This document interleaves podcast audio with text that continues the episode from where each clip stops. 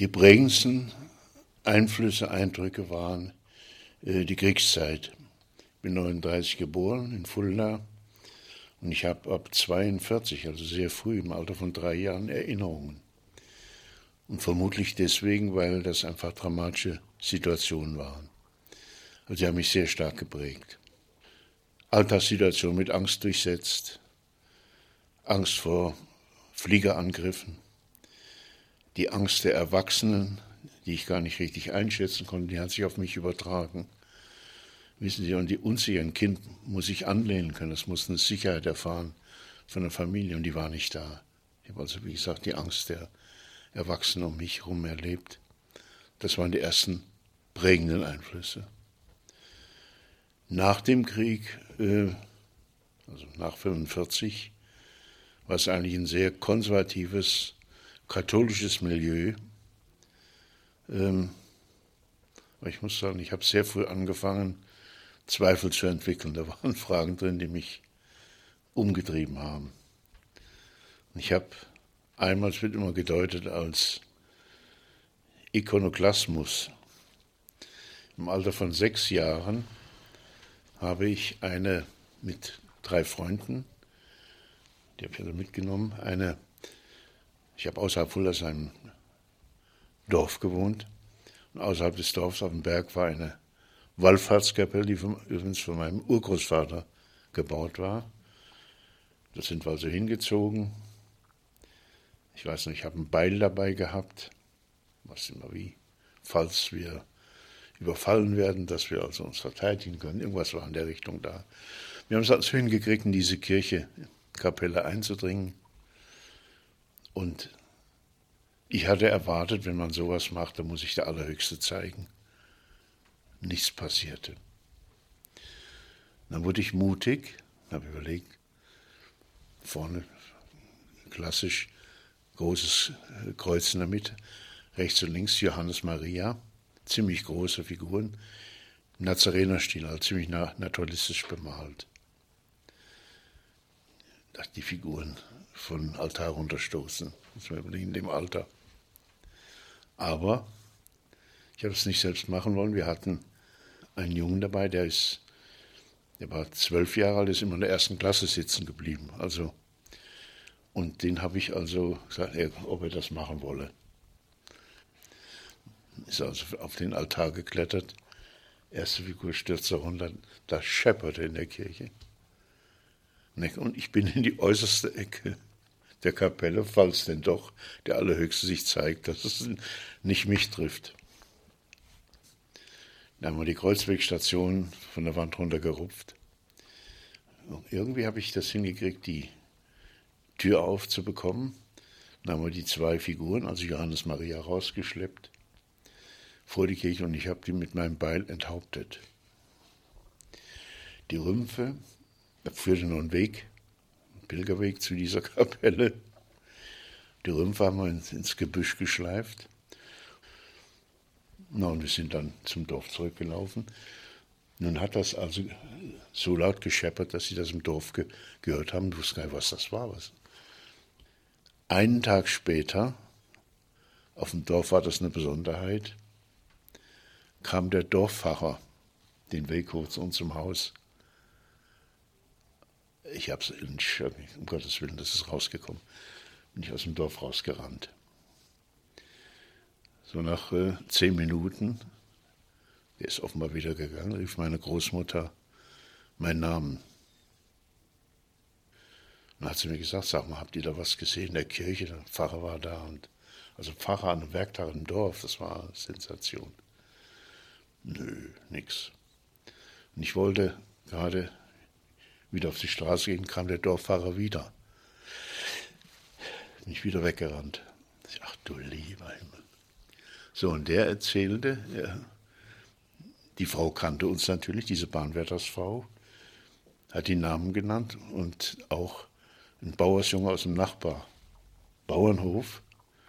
Da ging er dahin, hat den gefragt, weil und der hat, das wurde dann erzählt, gesagt, ich hatte damit nichts zu tun, der Franz Erhard hat uns angestiftet, sagt der Pfarrer. Ja, was denn? Äh, ja, der hat gesagt, wir sollen die Figuren darunter stoßen. Es war eine Katastrophe für die Familie. Von dem Moment war ich in dem Dorf ein Outcast. Das hat Jahrzehnte angehalten. Die Alten, die ganz Alten, die erzählen das heute noch. Also dieses Ding bin ich nie mehr losgeworden und äh, wir sind dann allerdings im Alter von zehn Jahren aus dem Dorf weggezogen in die Stadt. Aber das hat mich immer verfolgt. Naja, und dann war für mich biografisch halt wichtig, dass ich ein ausgeprägtes Zeichentalent hatte. Ich hatte die Fähigkeit, sehr realistisch abbildhaft zu zeichnen als, als äh, Kind, sieben, acht, neun Jahre. Und die Umgebung hat dann immer gesagt, du bist ein Künstler. Also ich selbst bin gar nicht auf so eine Idee gekommen. Habe aber zu Hause äh, meine Mutter zeichnen sehen. Die hat also laienhaft Bilder kopiert von Adam Kaspertal Friedrich. Naja, ich habe äh, 1956 mich äh, an der Werkgrundschule Offenbach beworben. Ich habe zufällig erfahren, dass es diese Schule gibt und auch die Möglichkeit, äh, Kunst zu studieren. Das war für mich sensationell, das zu hören. Wusste ich nichts von ursprünglich. Ich habe mich also dort beworben, bin auch zur Aufnahmeprüfung, das war notwendig, eingeladen worden. Ich weiß nicht, muss man Stillleben zeichnen, Kopf zeichnen, freie Komposition. Ich habe das offenbar gut erledigt, aber dann wurde ich, was vielleicht so in der Aula, vielleicht saßen 70, 80 Leute da und wir wussten, dass etwa 20 aufgenommen werden. Die waren alle viel älter, also 16-jähriges Kerl, die haben mich gar nicht ernst genommen. 16 Jahre, so. Dann war ich, als diese Aufnahmeprüfung vorbei war, wurden wir dann einzeln in die Konferenz, Konferenzraum gerufen. Mussten draußen mal, irgendwann kam ich rein, da saßen die Herren da, ich werde es nie vergessen. Zwei mit Pfeife, würdevolle ältere Herren, es waren nur Herren. Offenbar gab es keine äh, Lehrerinnen, die dort unterrichtet haben. Vielleicht gab es das im Textil, aber die waren nicht dabei, also waren Herren. Und die guckten immer, guckten mich an, sagten nichts. Und irgendwann sagte einer, ja, wir müssen Ihnen sagen, man kann bei uns erst ab 17 Jahren studieren. Wir haben übersehen, dass Sie erst 16 sind. Äh, wir können Sie jetzt nicht aufnehmen, bewerben Sie sich wieder. Das habe ich dann ein halbes Jahr später gemacht. Dann war ich 17 und bin aufgenommen worden. Und ich hatte dann angenommen, dass ich dort wirklich in die Kunst, in die Kunst eingeführt werde. Auch weil ich vorher schon künstlerische Arbeiten gemacht habe, wie ich meine sogenannte Umrisszeichnungen beispielsweise. Das sind also Zeichnungen, die Formen umreißen, die man gegenständlich deuten kann. Und in der Betrachtung imaginativ füllt. Da war eigentlich dieser Handlungsbegriff schon da. Also das hatte ich, bevor ich das Studium begonnen habe, gemacht und komme in eine Grundklasse, in der, na, die hat eigentlich basiert auf, auf dem Bauhaus, waren mehr oder minder Bauhausübungen. Es war durchaus hilfreich, ich habe dort viele Dinge gelernt, aber künstlerisch war das äußerst unbefriedigend. Ich bin dann immer von, es war wie gesagt in Offenbach, und ich bin dann immer morgens dorthin, abends nach Fulda gefahren, weil in dem Alter da ein Zimmer haben, das war gar nicht möglich. Ich bin zufällig in eine Klasse gekommen für Schrift.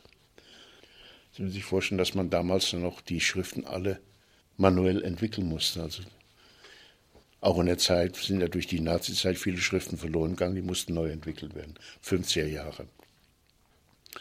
Und ich war gesagt von den Schriftkonstruktionen fasziniert und habe dann diesen Lehrer gefragt, ob ich bei ihm in der Klasse studieren könne.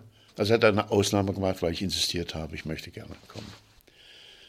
Und ich wollte aber keine angewandte Kunst machen. Damals sagte man für Grafikdesign Gebrauchsgrafik. So in einer dieser Gebrauchsgrafikschriften war eine große Wand mit Plakaten. Jedenfalls hing dort ein Plakat, das mir unvergessen, da war so eine, im Sinne der Fauve, so eine Landschaftsgestaltung, italienische Mittelmeerküste drauf zu sehen. Und oben stand Single ein Wort, Italien. Stand ich davor und das ist interessant. wie ist das, wenn ich diese Illustration, also diese Küsten, weglasse und nur das Wort ist da, nicht imaginiere Italien. Heureka. Ich bin mit diesem Gedanken zurück in die Klasse. Hans Bohn ist übrigens mein Lehrer und habe diese Wortbilder gemacht, von denen dann um etwa 220, 240 entstanden sind, mit dem Hintergrund der Vorstellung, dass ich über die Farbe, es war immer monochrom eingestrichene Papiere, die Schrifttype, als auch die, deren Farbigkeit in Verbindung mit dem Farbgrund, die Betrachter ihre eigene Vorstellung entwickeln sollen. Dieser Handlungsbegriff, der war permanent da. Also es waren Übungen auch für die äh, Kommilitonen. Aber ich wollte mehr damit. Und also sind die unterschiedlichsten Vorstellungen entwickelt worden. Und ich habe die Farbe, das ist mir wichtig zu sagen, die Farbe, also auch die Schrifttypen und auch die Begriffe, die ich verwendet habe, nicht aus ästhetischen Gründen verwendet, sondern aus inhaltlichen. Aber es war überhaupt keine Chance, das irgendwie in der Kunstwelt zu etablieren. Ich greife jetzt etwas vor, ich habe dann mit diesen künstlerischen Fragestellungen, mit denen ich nicht an dieser Werkkontrolle zurechtkam, war irgendwie eine gewisse Verzweiflung bei mir. Dann bin ich zu dem damaligen Direktor gegangen, habe ihm meine Probleme geschildert. Er sagt, Herr Walter, was Sie wollen, das geht an der Werkkunstschule nicht. Gehen Sie an die Städelschule nach Frankfurt, das ist eine Hochschule für bildende Künste. Und ich habe mich naiverweise unter anderem mit diesen Wortbildern beworben. Und die haben natürlich gesagt, der Gebrauchsgrafiker brauchen wir nicht. Dann habe ich mir erkundigt, was sie haben wollen. Die wollten Kopfzeichnungen haben, klassisch haben. Das habe ich ihnen, also, als ich bin erstmal abgelehnt worden, dann habe ich mich mit traditionellen Sachen beworben, bin daraufhin aufgenommen worden. Ähm, aber wie gesagt, dies, mit diesen Wortbildern, das habe ich dann, das war irgendwie abgeschlossen. Aber ich bin an dieser Städelschule in neue Probleme geraten. Dort war einmal eine eigentlich leere Diskussion. Ähm, abstrakte Kunst kann man nicht lehren. Gegend, der Gegenstand kommt wieder, das ist einfach nur temporär, das ist eine Modegeschichte. Also damit hatte man zu kämpfen. Dann wurde man auf Maltechnik getrimmt, die mich interessiert hat, aber nicht so sehr, das war nicht mein Thema. Bei mir war immer dieses mit, dem Hand, mit der Handlung ich habe dann also Malprozesse inszeniert, auch mit dem Interesse am Informell, äh, mit der Vorstellung, dass, also wenn Bilder formlos sind oder abseits von Form, muss ja der Betracht, die Betrachter dem imaginativ Form geben, weil sonst kann es keine Kunst sein. Mir war gar nicht klar, dass es informell genannt wurde, weil das nicht mit Kompositions- äh, gearbeitet, sondern eher strukturell rhythmisch. Das kam mir sehr entgegen und ich habe das praktiziert, diese prozessualen Arbeiten und äh, da wurde mir gesagt, das sei kein Studium. Ich war aber davon überzeugt und habe das einfach äh, versucht durchzusetzen, im Alter von 20 Jahren. Kunsthistorisch war ich, ich kann nicht sagen ungebildet, aber ich wusste nicht allzu viel. Das ist dann immer aus der Neugier, aus der Arbeit rausgekommen, zu fragen, woher kommt denn das, was du da machst? Also das ist eigentlich dann erst entstanden. Ich habe mich aber immer informiert über das, was geschieht. Ich bin zum Beispiel im Alter von 20 Jahren zu Documenta gefahren, mehrfach. Ich muss also auch gute Informationen, schon gute Informationen gehabt haben über das Informell, weil ich dort, was ich wusste, Jackson Pollock sehen wollte. Er hat einen ganzen Saal und eine große Zahl an Malereien von Wohls. Die beiden habe ich am in Bezug auf das Informell am höchsten geschätzt. Das wollte ich also sehen. Also das war schon da, aber oh, wo das im Detail herkommt, ich kann es nicht wirklich sagen. Das ist, äh, nein, wurde gesagt, das sei ein formloses Arbeiten. Und das wurde als etwas Negatives gesehen. Für mich war das höchstes Lob, das wollte ich ja. ja. Nur, ich war sicher, dass das ein legitimer Gestus ist, weil ich eben äh, die Theorien des Informell kannte. Also das wusste ich in dem Alter dann schon. Also im Alter heißt mit 22 Jahren. Und ich bin, weil äh, ich meine eigenen Sachen gemacht habe und die nicht als Studium akzeptiert wurden, bin ich zwangsexmatrikuliert worden. Ich flog dort raus. Das kann man sich heute auch nicht mehr vorstellen. Einer, was ich machen würde, sei einer Kunst, Kunsthochschule nicht gemäß. Mein Professor wird mir immer gute Ratschläge gegeben haben und ich hätte nichts angenommen, weil die Ratschläge, die, die taugten nichts. Ich hatte meine eigenen Vorstellungen. Und ich sei sehr von mir eingenommen, steht da ganz böse. Ich war überhaupt nicht von mir eingenommen, aber ich hatte ein Selbstbewusstsein. Das muss ich sagen, das habe ich auch vertreten, weil ich die Sicherheit habe ich nicht einfach in mir gefunden, sondern damals schon also im Dialog mit der damals gedachten Gegenwartskunst. Das war für mich das Informell. Das hat mir die Sicherheit gegeben, dass ich mit dem, was ich da machen wollte, nicht falsch liege.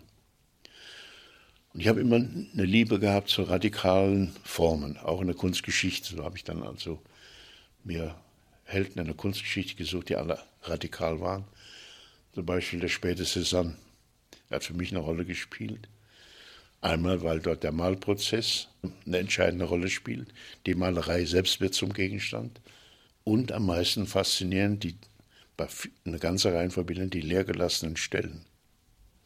Wo er dann gesagt hat in Briefen, das gibt es ja, er hätte das äh, so belassen, weil er nicht gewusst hätte, welche Farbe da ersetzen soll.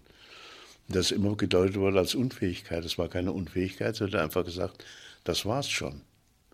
Und ich habe das natürlich für mich so interpretiert, der Betrachter soll das in der Vorstellung vollenden. Also da hatte ich einfach eine Sicherheit, dass ich da sozusagen äh, ja, Vorbilder hatte, sogar frecherweise gesagt Künstlerkollegen. ja, und dann, was ich dann gedacht, der Radikalität, um das nochmal aufzugreifen, ich habe gesagt, ja, Malprozess das ist zwar ganz offen, aber es führt da letztlich zu Tafelbildern. Der Begriff war ja damals noch stabil. Wie ist denn das, wenn ich also die, die, eine Bildform vermeide und was könnte dann sein? Formlosigkeit.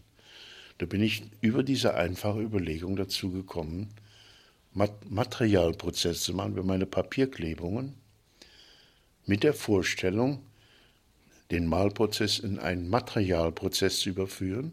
Und die Betrachter müssten dann in Betrachtung des Materialprozesses überhaupt erst eine Form, eine Bildgestaltvorstellung entwickeln. Und das war einfach für die gesamte Umgebung zu viel. Also sowohl, was meine Künstlerfreunde betraf, Hochschule sowieso nicht. Deswegen war letztlich von deren Seite her gesehen der Rausschmiss okay.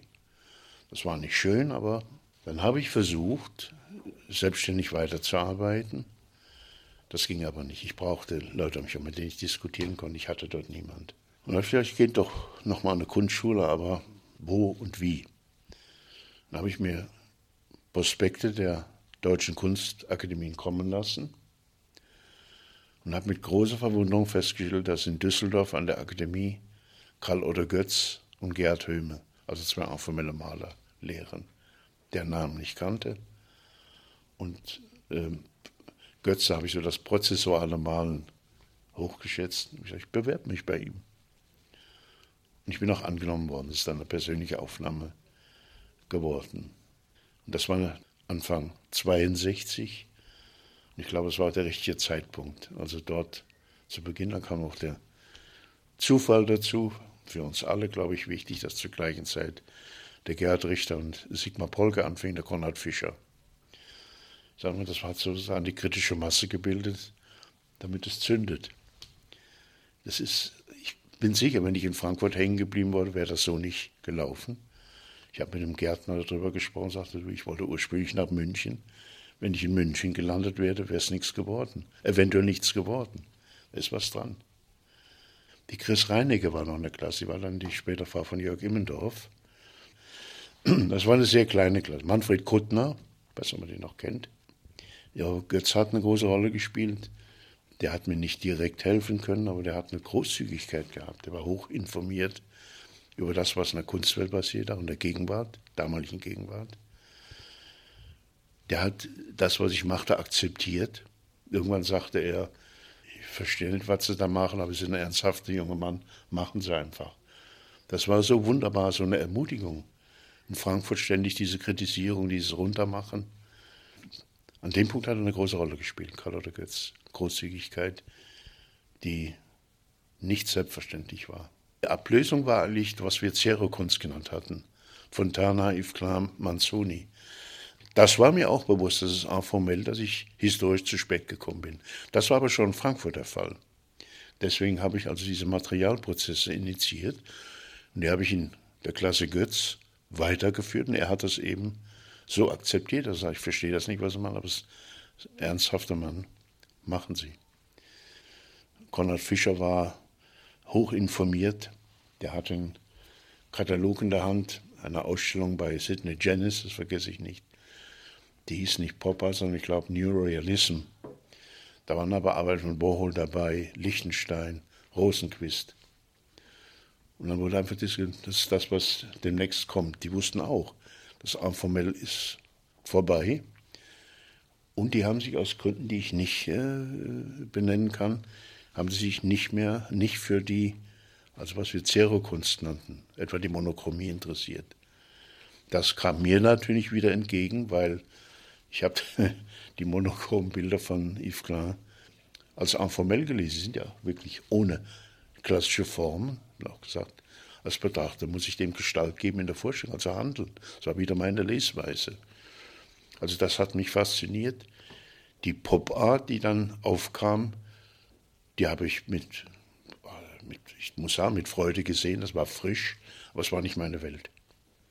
Aber die war entscheidend, also für Richter und danach für Konrad Fischer und auch dann etwas später für Polke. Naja, also es wurde gegenseitig ziemlich gefrotzelt. Das gehört auch dazu. Was ich nicht wusste, das habe ich kürzlich in einem Interview mit der Chris Reinecke gelesen. Also sie beschreibt Richter und Fischer als negativ. Sie hätten die gar nicht ernst genommen, Witze über sie gemacht, was ich nie gemacht. Wie war das denn mit dem Franz Erdwalder? Sagte den mochte ich. Sagte, ich hätte intensiv gedacht, vielleicht zu intensiv.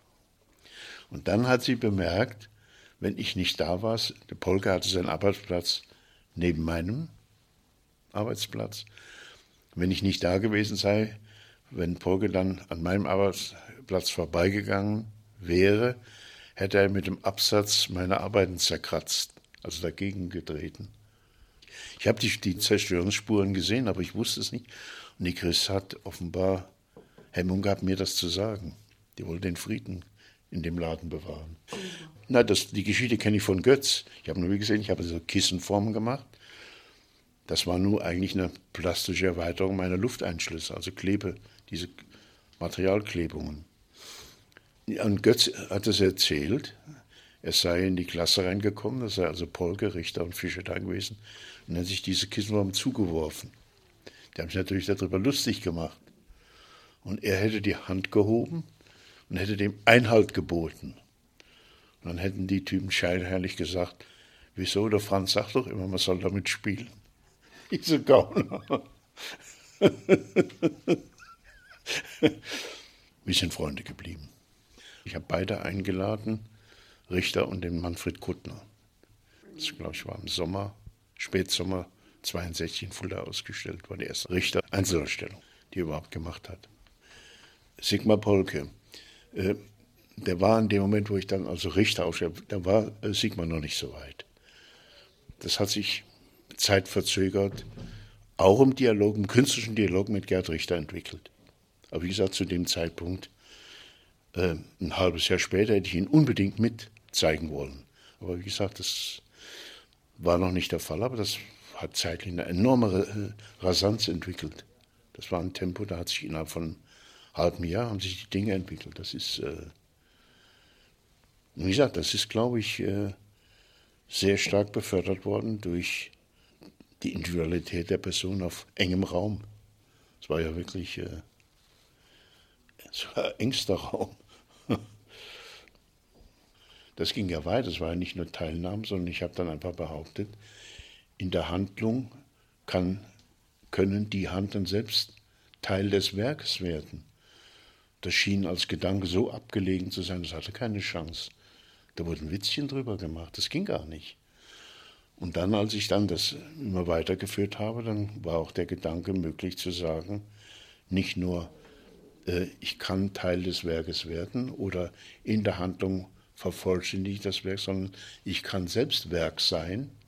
Und wenn ich das bin in der Handlung, werden diese Werkstücke zu Werkzeugen das waren für die Freunde ja, interessante Theorien, aber das hat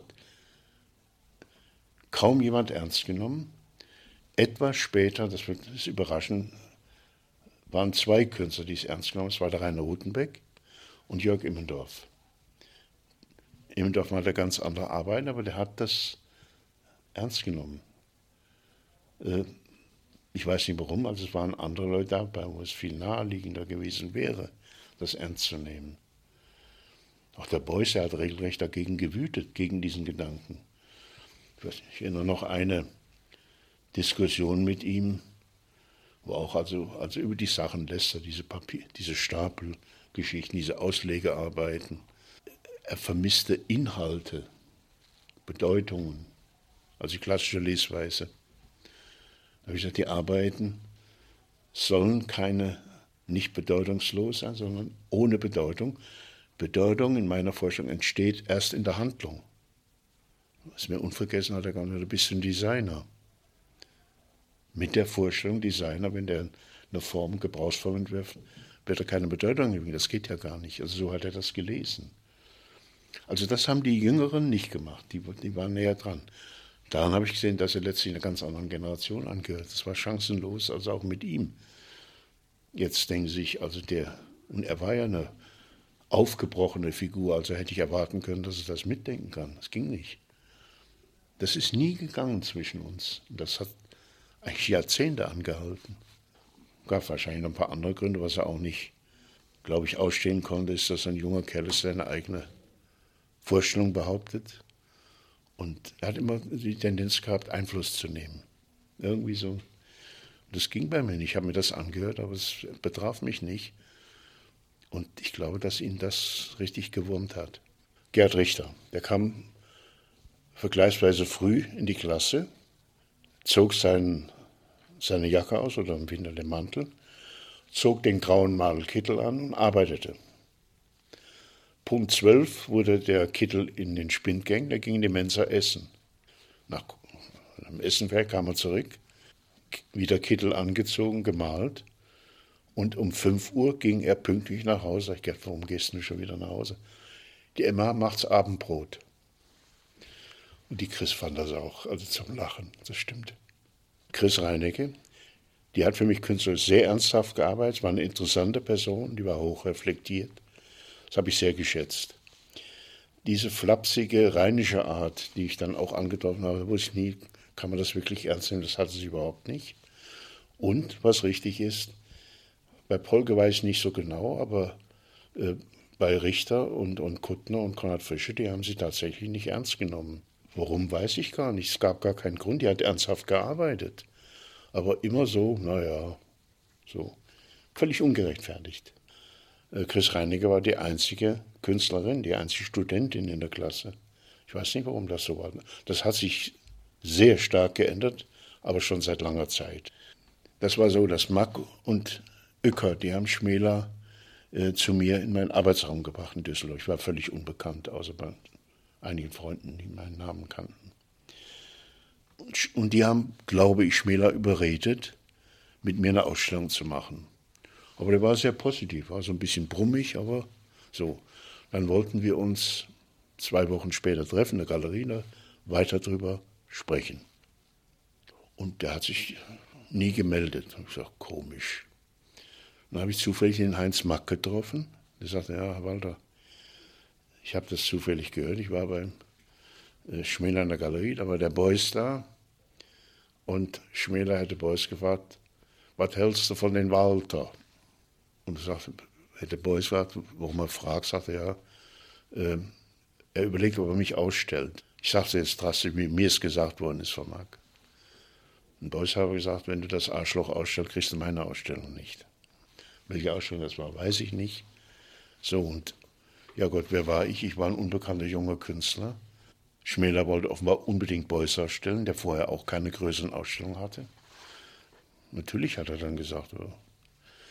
Er war aber offenbar nicht wirklich sicher, ob der Rat wirklich stimmt, weil mir Paul Wember, der das Kaiser Museum geleitet hat, der hat mich später, zwar, das zwei Jahre später, Da hat offenbar der Sammler Ströer zusammen mit Beuys bei Wember verhandelt, ob die Sammlung Ströer eventuell auch in Krefeld sein könne, im äh, Museum Haus Lange.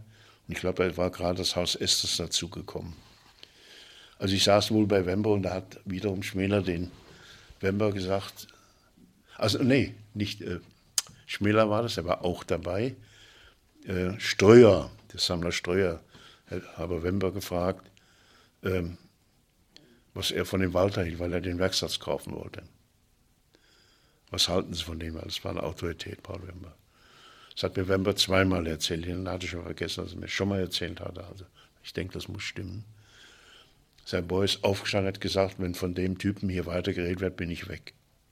Also es war irgendwie ein permanenter also bei mir ist gedacht, der Mann stand ständig unter Strom. Das war so absurd. Und als junger Künstler, das war nicht lustig. Also er hat nicht nur die eine Ausstellung verändert, da gibt es noch zwei, drei Situationen, die eigentlich unmöglich waren. Ob es die Arbeit war oder ich als Person, ich war, tja, ich muss so sagen, er hatte so was Possessives an sich. Das ging mit mir nicht. Und das hat ihn wahrscheinlich also herausgefordert. Ich, so richtig weiß ich es nicht. Wir haben nie darüber geredet. Ähm, aber ich war dann irgendwann völlig frei von. Ich habe nochmal also nach äh, ein halbes Jahr nach Hamburg als Gast geholt. Das war für mich äh, kein Problem. Jörg Immler war immer umträglich. Ich sagte, wir müssen uns bekannt machen. Nur hatte ja vorher schon äh, Richter, äh, Konrad Fischer und, und, und Sigmar Polke wie hieß die Kaiserstraße oder Königstraße, irgendeine, da hatten die doch diese Ausstellung in diesem Möbelhaus gemacht. Möbelhaus Berges, so. Und das hat eine Wirkung. Die haben ganz schlau Leute aus dem Rheinland eingeladen, die das weitertragen konnten. Na, mich mit meinem Scheiß hätten die doch nicht eingeladen. Ich passte doch gar nicht dazu. Ich auch. Selbst der Sigmar, das werde ich nie vergessen, Diskussion zwischen Richter und, und Fischer. Ja, wen nehmen wir noch dazu? Wir müssen eine Gruppe sein. Ja, nehmen wir den Sigmar, der war noch, das war noch gar nicht gefestigt. Und dann kam der nächste Satz, mit dem Franz sein Scheiß, das geht nicht. Das war auch konsequent. Ich passte gar nicht dazu. Naja, und dann äh, Jörg hat gesagt, wir müssen jetzt auch was machen. Galerien, die das hätten ausstellen können, gab es nicht. Dann haben wir überlegt, ob wir äh, Privatveranstaltungen machen. Da kam die Wohnung von Jörg Immendorf, da haben wir eine Soiree gemacht. Das war die Wohnung von Jörg Immler von Chris Reinecke. Und eingeladen waren also die beiden natürlich. Äh, Künstlerfreundin Verena Pfisterer, eine hochbegabte Person, die leider mit ihrer Arbeit mehr oder minder aufgehört hat, wo die eine Zeit lang Einfluss hatte, auch aus, auf Polka, auf Rutenbeck, auch auf die Eva Hesse, die ihre Arbeiten in der Akademie in Düsseldorf gesehen hat. Ja, und ich war dabei. Und Beuys. Der Jörg, der war auch ziemlich ein junges Kerl, der war ja wesentlich jünger als ich. Er hat gesagt, wir müssen die einladen und den und den. Da gehörte Jean-Pierre Wilhelm dazu. Und der wusste genau Bescheid. Dann haben wir das geplant. Das haben wir Frisches genannt. Also wir wollten was Frisches machen. Es war eine Veranstaltung im Sommer 66. Unter anderem als Gäste hatten wir auch Namjoon Paik und Charlotte Moorman. Und ich habe neben einigen Stücken aus dem Werksatz, hatte ich zwei frühere Arbeiten von 63 da zwar habe ich gemacht äh, zwei Gläser mit Reis, eine mit Langkornreis, eine mit Rundkornreis und eine 100 Meter lange Schnur. Die 100 Meter lange Schnur war für mich eine Art Hommage an die Linien von Piero Manzoni. Aber es war für mich eine plastische Linie im Raum. Die musste man nicht unbedingt auslehnen, aber die war also sehr sorgfältig zusammengelegt. So. Glas mit Reis. Und nun wollte ich die beiden in unsere Soiree mit einbeziehen. Pike, Japaner, dem habe ich ein Glas Reis gegeben. Act with it. Der sprach ja kaum Deutsch. Charlotte Murmel sprach überhaupt kein Deutsch. Ihr habe ich meine 100 Meter lange plastische Linie gegeben.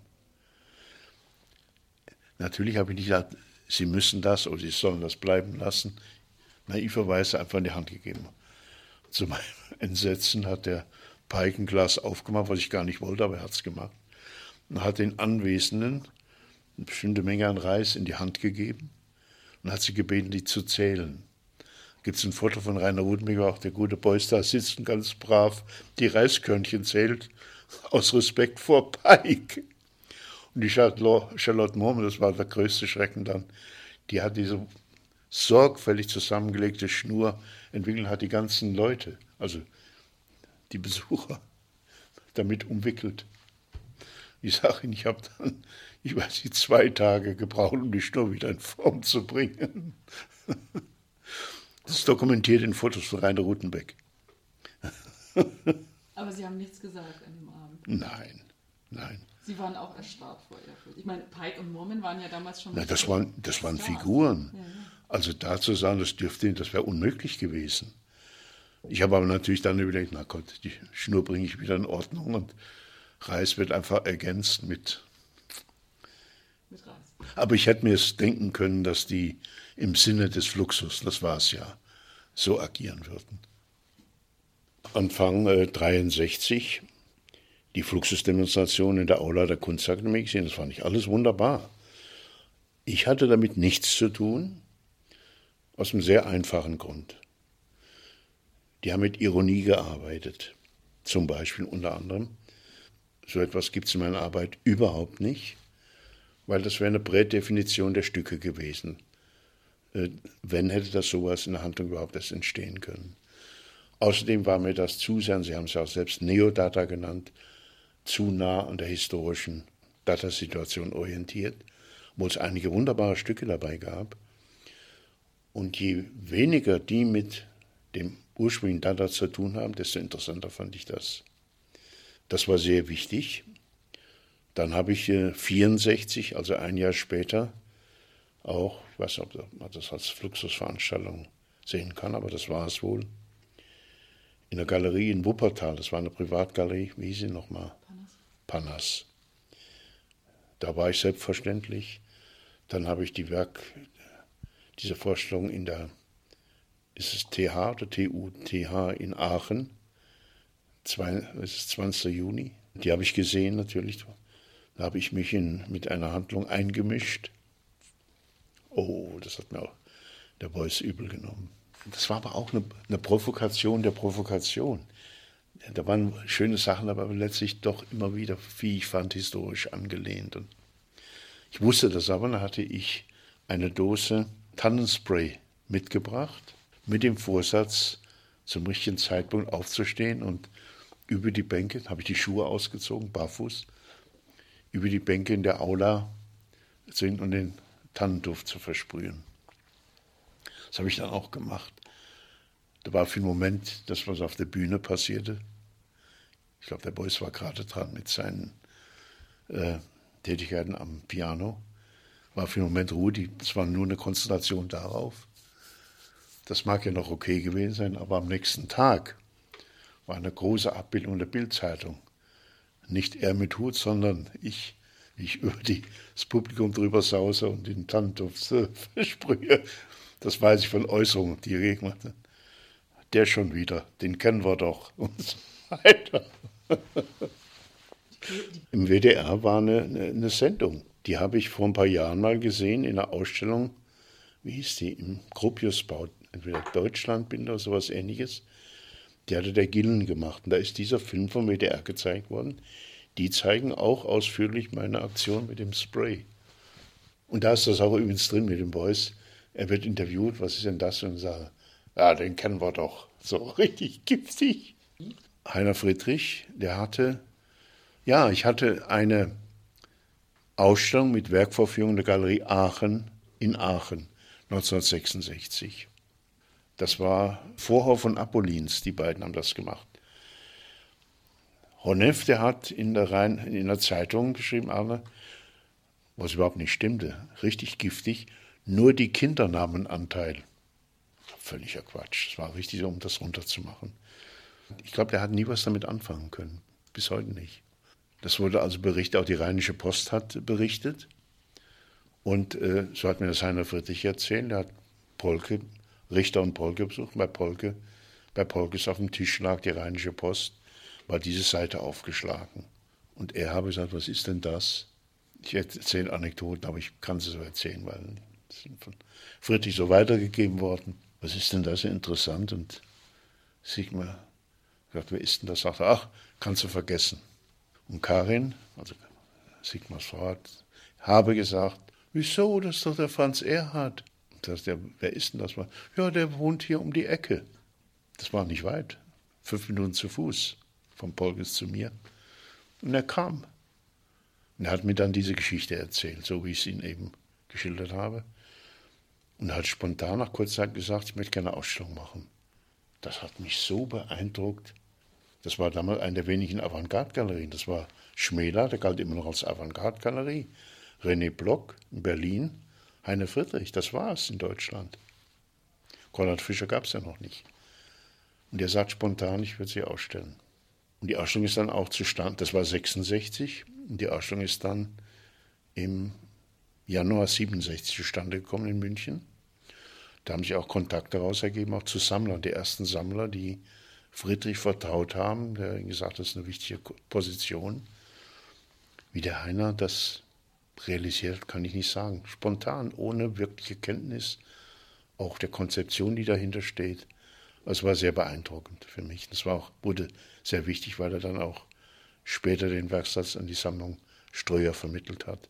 Das war eigentlich mein Hauptgalerist. Ähm, der hat auch dann also die Dia Art Foundation New York gegründet, hat er auch für die Dia den Werksatz gekauft.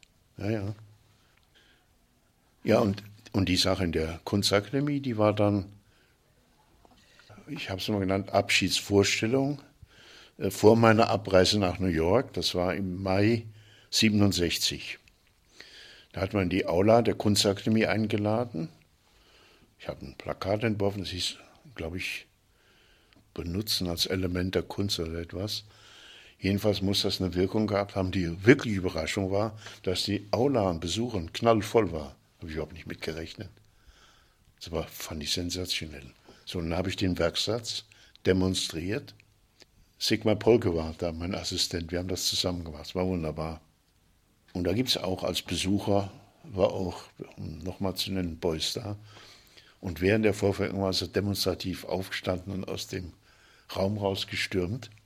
Da hat mir einer seiner Meisterschüler, der stand an der Tür, der hat mir das später erzählt, hätte ihm vorbeigehen gesagt, sag mal dem Walter, der soll hier bleiben, nicht nach New York gehen. Klaus Beck, der war völlig verdattert. Wieso erzählt er mir sowas?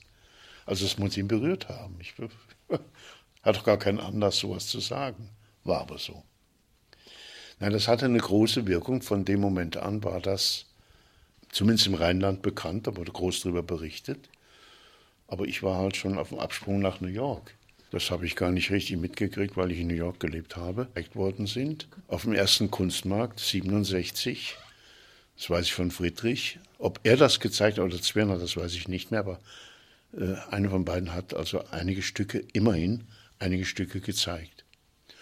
Und einen richtig großen Auftritt hatte das dann ein Jahr später, 1968, auch weil dann dieses erste Buch über mich, Objekte benutzen von Caspar König, herausgegeben, erschienen ist. Naja, ich bin nach New York gegangen, Anfang 67, weil mir klar war, dass ich mit meinen Arbeiten in den wenigen Galerien, die überhaupt in Frage kamen, das auszustellen, keine Chance hatte. Weder in Deutschland noch äh, in Frankreich oder sonst wo. Und ich sagte, ich gehe nach New York und versuche da die Sache ins Spiel zu bringen. wenn ich da scheitere, dann weiß ich auch nicht weiter. Aber die Rezeption hat eigentlich in New York begonnen, nicht in Deutschland. Konrad Frischer hat Kaspar König in New York besucht. Die wollten ursprünglich oder Konrad wollte das zusammen mit König eine Galerie machen, mit Kaspar König zusammen eine Galerie machen. Kaspar hat ihm wohl gesagt, er möchte nicht sein Mann in New York sein. Aber das war ursprünglich geplant, also er hat bei ihm äh, offenbar auch gewohnt. Und die kamen ins Gespräch. Irgendwoher wusste Konrad Fischer, dass ich in New York bin, das Jahr.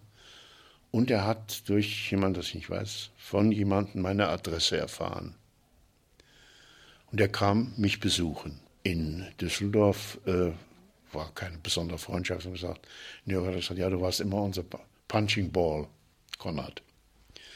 Aber Er war da, hat sich das alles angeguckt. Und jetzt tritt Kaspar König auf, der rief mich irgendwann an und sagt, ich würde Sie gerne mal besuchen, war per Sie.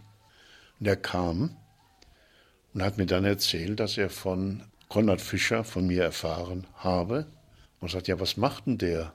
Ja, ist ein komischer Typ, der macht so lange Tücher, da soll man drinstehen und ein bisschen so, nicht gerade lächerlich gemacht, aber ein bisschen drüber lustig gemacht, jedenfalls nicht ernst genommen. Ja, wovon lebt denn der? Hat Kasper ihn gefragt. Der macht äh, Tortenverzierung, davon lebt er. Das ist aber interessant, der Torten verzehrt, sowas macht. Gucke ich mir an. Kaspar. Dann kam er zu Besuch. Wir haben uns gut verstanden. Er hat nach kurzer Zeit gesagt, ich würde gerne ein Buch machen.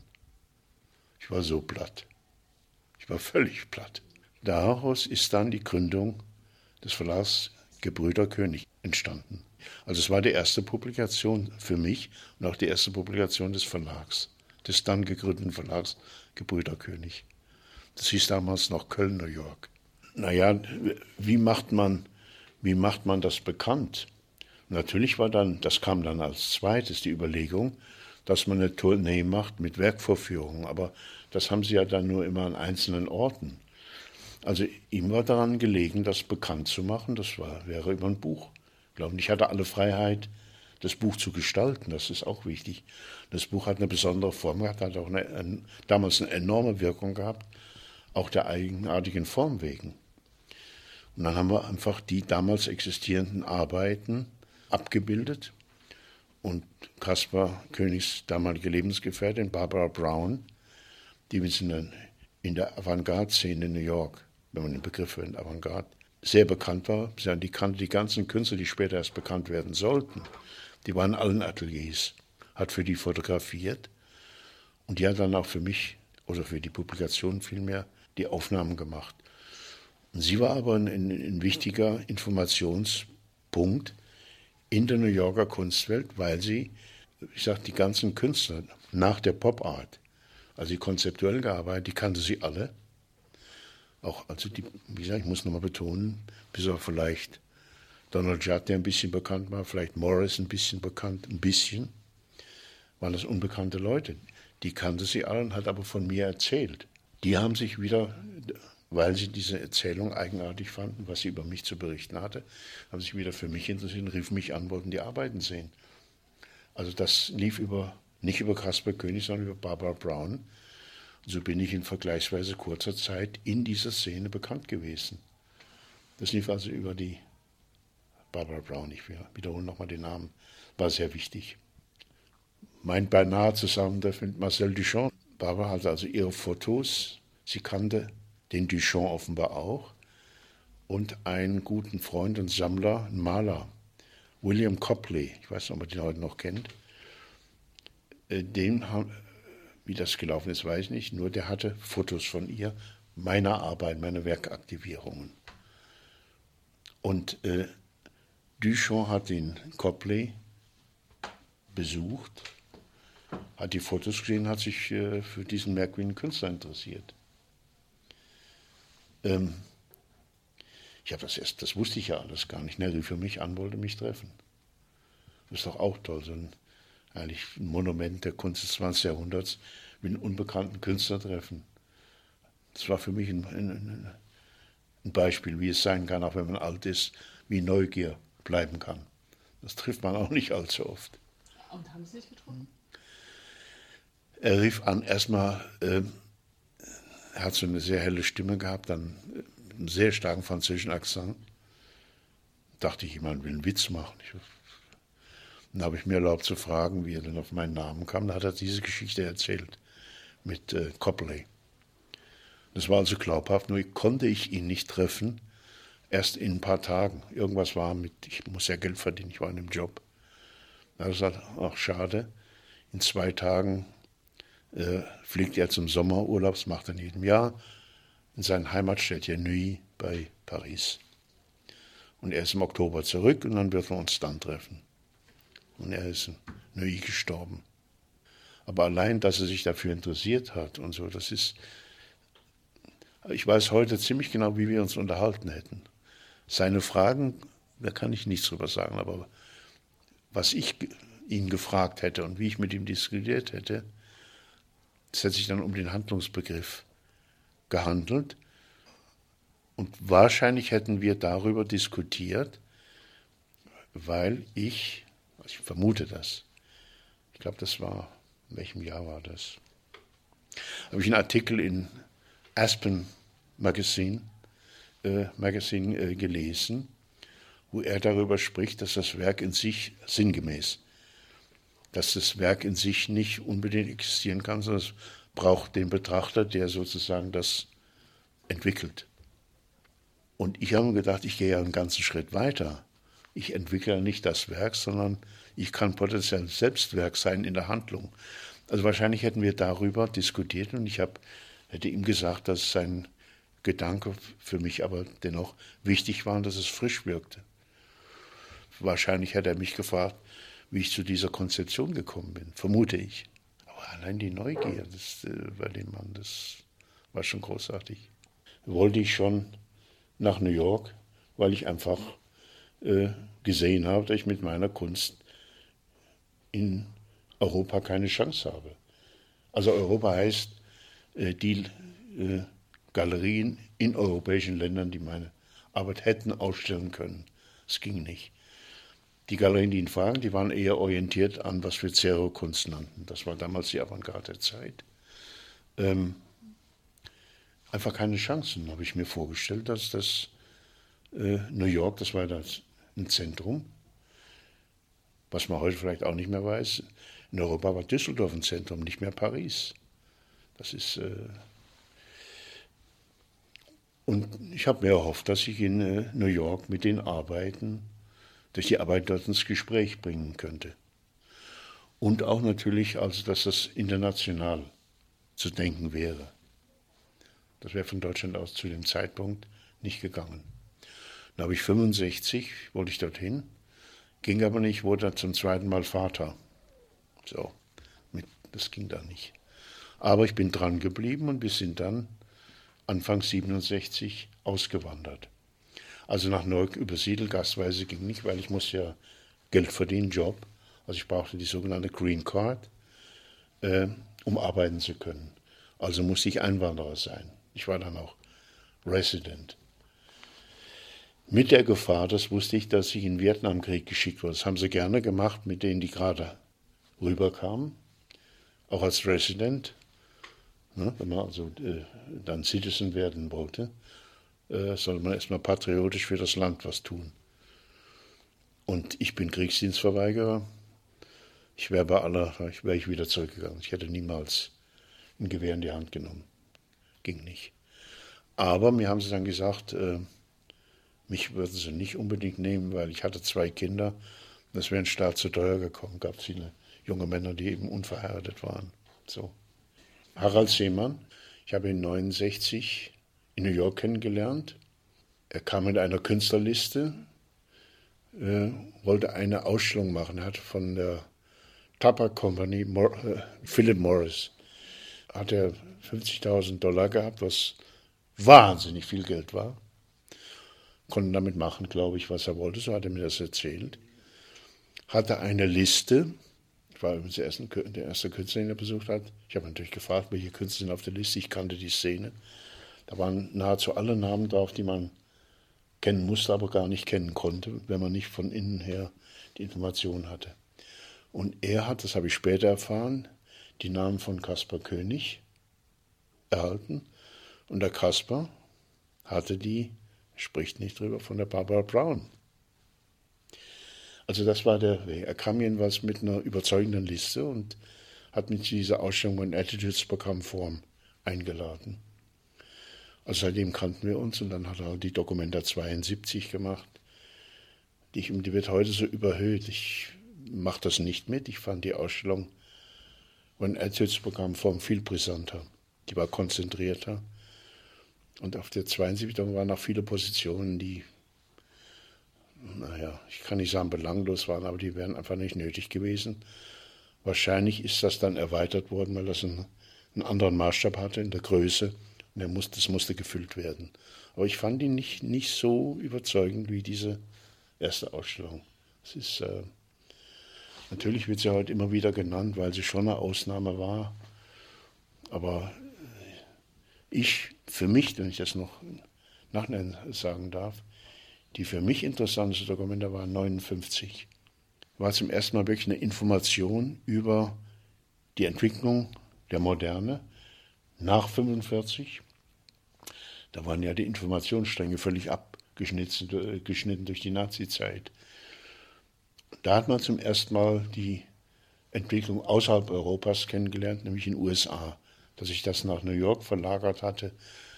Irgendwie wusste man das, aber man wusste es nicht sicher, wie das Ganze aussah. Komischerweise auf der ersten Dokumenta 55 gab es ja die New Yorker Szene auch schon. Es sind zwei völlig unbekannte, uninteressante amerikanische Künstler gewesen. Die waren praktisch gar nicht da. So. Und vier Jahre später das. Ähm, also für mich war das eigentlich die wichtigste Dokumenta. Die wird auch noch genannt, aber die haben offenbar, die Leute, die heute über die Dokumenta sprechen, haben die offenbar nicht gesehen. Also die fand ich, ich muss sagen, brisanter als das, was Seemann gemacht hat. Nicht in dieser When Atlas bekommen Vormarsch die war wunderbar. Es war sowas wie eine Jahrhundertausstellung.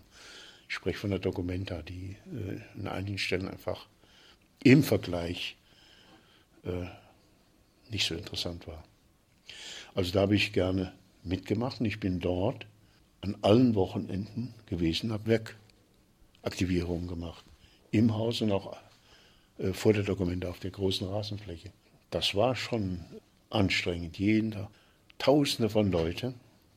Wie macht man das? Also ich habe das immer still gemacht, also keine großen Reden gehalten und dann waren immer Provokationen von Seiten des Publikums da. Ich habe da gar nicht drauf reagiert, weil die haben da nur drauf gewartet und nicht alle, aber vieles, das war. Und ich habe dann auch nach einiger Zeit mit Verwunderung äh, feststellen müssen, dass der Seemann, der hatte mich zwar eingeladen, aber dass er letztlich mit den Arbeiten auch nicht wirklich viel anfangen konnte. Dieser Moment der Aktivierung, das war irgendwie nicht seine Sache. Das war, stand auch außerhalb dessen, was sonst in der Dokumentar äh, gezeigt wurde. Das darf man also nicht unterschätzen, dass, dass diese, die Behauptung, also Handlung mit Werkstücken, dass das Werkcharakter haben könne. Ich muss in dem Zusammenhang nochmal äh, Donald Judd zitieren. Das ist auch ein Satz etwas früher, 68. Er sagt, I like your pieces, but without people. Das ist ein Witz. Aber so war das Denken. Ja? Ich, also ich will jetzt nicht Seemann runtermachen, aber ich habe dann mit Erstaunen sagen, festgestellt, dass er dann letztlich nicht wirklich was mit anfangen konnte. Und das ist auch nie über die Jahre nie zugewachsen. Also bis zu seinen späten Ausstellungen. Weil in Hamburg hat er das mal gemacht. Einleuchten hieß die Ausstellung. Da ist kein Walter dabei, alles Mögliche. Aber Leute fragen aber, warum? Was? Bei Kaspar übrigens auch. Der Kaspar hat mich ab, eigentlich nach unserem Zusammentreffen, der Publikation, die er gemacht hat, bei wesentlichen Ausstellungen nicht mehr gezeigt. Auch Leute fragen, warum? Es gibt keine richtige Erklärung. Es zeigt aber auch die Schwierigkeit, ähm, diesen Moment, Handlung als Werk zu definieren, zu akzeptieren. Das stand über lange Zeit quer zur Entwicklung der Kunst. Und in den 70er Jahren, als der Begriff Performance aufkam, da gab es freundliche Reaktionen. Ich weiß einmal, da es ein Heft, ich glaube es war Art International. Die haben ein Heft gemacht über Performance, da war Gilbert und George, ich glaube Akonchi und meine Arbeit. Das war freundlich gemeint, aber das hat mir überhaupt nicht geholfen, im Gegenteil eher geschadet. Es war im englischsprachigen Raum, die, meine Arbeit lief dann unter Performance. Ich habe aber keine Performance gemacht im gleichen Sinne, weil ich, ich habe Performance immer so verstanden, dass es eine erweiterte Theaterform ist. Ob das nur auf der Bühne stattfindet, spielt ja keine Rolle. Das Moment des Publikums und die Akteure. Bei mir sind die Akteure Akteure ihr eigenes Publikum. Nur wenn ich dieses Werk demonstriere, um das zu erklären, gibt es ein Publikum. Das ist eine ganz andere Werkkonzeption. Und das hat sich eigentlich erst in den letzten weiß nicht, fünf, zehn Jahren geändert. Dadurch, dass folgende Künstlergenerationen sich auf diese Konzeption bezogen haben und das auch immer wieder erwähnen. Also, und das auch international das ist wichtig, dass es eben nicht nur in einem Land äh, geschieht, die Rezeption. Das ist, äh, also das ist befördert worden, nochmal durch das Aufgreifen dieser Position durch jüngere Künstler. Wolfgang Hahn. Der hat sehr früh Arbeiten von mir gekauft. Wann war das? Ende der 60er Jahre? Ich meine sogar, dass er mit, ja, mit wem war er in New York? Kann sein mit Zwirner. Ich bin aber nicht mehr ganz sicher. Ich glaube ja. Und da hat er mehrere Stücke aus dem, äh, also Einzelstücke aus dem Werksatz gekauft. Ja, also ich bin hingekommen, ich weiß nicht mehr, war das 70 oder 71. 71 war das also eine Gastgeschichte in Hamburg. Für drei, ich glaube, war für drei Monate gedacht. Dann wollte ich wieder nach New York zu. Die Familie war da. Ich habe dann meinen Arbeitsplatz gehabt. Ich hatte einen großen Loft mit den ganzen Geräten drin, das Material. Äh, das konnte ich nicht einfach verlagern. Naja, und dann äh, halbes Jahr, und dann hat sich das, hat sich eine feste Professur daraus ergeben, was ich übrigens gar nicht wollte. Die mussten mich regelrecht über, überreden, dass ich, das, äh, dass ich da bleibe. Das war gar nicht vorgesehen. Und ich habe gesagt, okay, probeweise. Ich probiere es, ob das überhaupt geht. Ich muss aber die Freiheit haben, jederzeit wegzugehen, ohne dass das eine lange Prozedur wird. Das ist mir zugesichert worden. Dazu kam aber, dass ich dann, ich bin ja immer dann hin und her gereist. Aber warum ich dann nicht wieder zurückgezogen bin, hat mit einfachen Tatsache zu tun, dass äh, ab 273 die New Yorker Kunstszene einfach nicht mehr so interessant war. Und die Rezeption der Kunst nach der Pop Art, also die konzeptuell geprägte Kunst, deren Rezeption war in Europa. Die war in Deutschland, Holland, Schweiz. Die war nicht mehr, war nicht in New York. Das hören die heute sehr ungern, aber es war so. Die hatten ihre Ausstellung hier. Publizistisch sind die Dinge hier passiert. Ich habe dann in New York in Galerien äh, schlechte Malereiausstellungen gesehen, wo vorher also wirklich was los war. Also das war nicht mehr so anziehend, wie es in den 60er Jahren war. Das hat eine Rolle gespielt, dass ich äh, dann nicht wieder permanent zurückgegangen bin. Wenn die Situation, wie ich sie vorgefunden habe, in den 60er Jahren noch so gewesen wäre, wäre ich mit Sicherheit wieder nach New York gegangen. Wie man es nicht macht. Wie man es macht, muss ich nicht. Eines habe ich von Anfang an so festgelegt, das hat auch funktioniert. Ähm, ich will keine Hochschule, keine Akademie, also eine Lehre, die in der Schule stattfindet. Ich möchte das beziehen auf die Bewegung der Kunst der Gegenwart. Und wenn Sie so denken, machen Sie eine ganz andere, wenn man überhaupt sagt, eine Lehre, die ist dann ganz anders. Also ich habe dann in den Klassen das klassischen äh, Lehrweisen vorgefunden, die waren mehr oder minder unproduktiv. Und weil das bei mir ein völlig offenes Atelier war, da wurden die Fragen der Kunst diskutiert, die draußen diskutiert wurde. wurde. Ich habe gar keinen Unterschied gesehen zwischen der Kunstsituation etwa in der Kunstwelt in New York, wo auch immer, und der Hochschule. Das war für junge Leute anziehend. Es ist aber ein bisschen komisch, wenn ich sage, junge Leute, ich habe eine ganze Reihe von Studenten die waren älter als ich. Also der Altersunterschied war sehr gering, was offen psychologische Probleme kreiert hat. Äh, und ernst genommen wurde ich schon aufgrund meiner Arbeit, die ich dann gemacht habe und wie ich halt über Kunst geredet habe, wie ich damit umgegangen bin. Aber es war nicht selbstverständlich vom Alter her. Überhaupt nicht. Aber also Kippenberger kam, glaube ich, 73. Die erste Studentin, die man heute kennt, ist Rebecca Horn gewesen. Da hat es sehr starke Bezüge gegeben. Ich war skeptisch, ob das so geht. Das habe ich ihr auch gesagt, das mochte sie nicht so gerne hören. Aber ich fand, äh, ich sollte das doch fairerweise formulieren. Also sie war die Erste und dann Kippi, die haben sich einfach von mir als Typ, als Person angezogen gefühlt. Wir haben offen über Dinge gesprochen. Und bei mir war auch immer Offenheit da. Also ich habe nicht jetzt meine Werkkonzeption als Maßstab genommen für Lehrer. Das hätte nie funktioniert. Nachahmung hat es dann so reichlich gegeben, irgendwann bei Studenten, wo ich gesagt habe, lass das bleiben, das geht nicht gut. Ihr argumentiert jetzt in meinem Zusammenhang, was ist in 15 Jahren, wenn ihr dann. Das mochten die alle nicht so gern hören. Es sind teilweise hervorragende Sachen entstanden, aber alles angelehnt. Ich habe dann auch in Lawrence Wiener zum Beispiel nach Hamburg geholt als Gast. Und er hat irgendwann so gesagt, Mensch, Franz, Sie machen das genauso gut, teilweise besser als wir. Sagt aber, was nützt? Das ist ein Problem gewesen. Das gab es also bei mir nicht. Aber auch, ich habe alles diskutiert. Auch die Möglichkeit, dass die Malerei wiederkommen kann.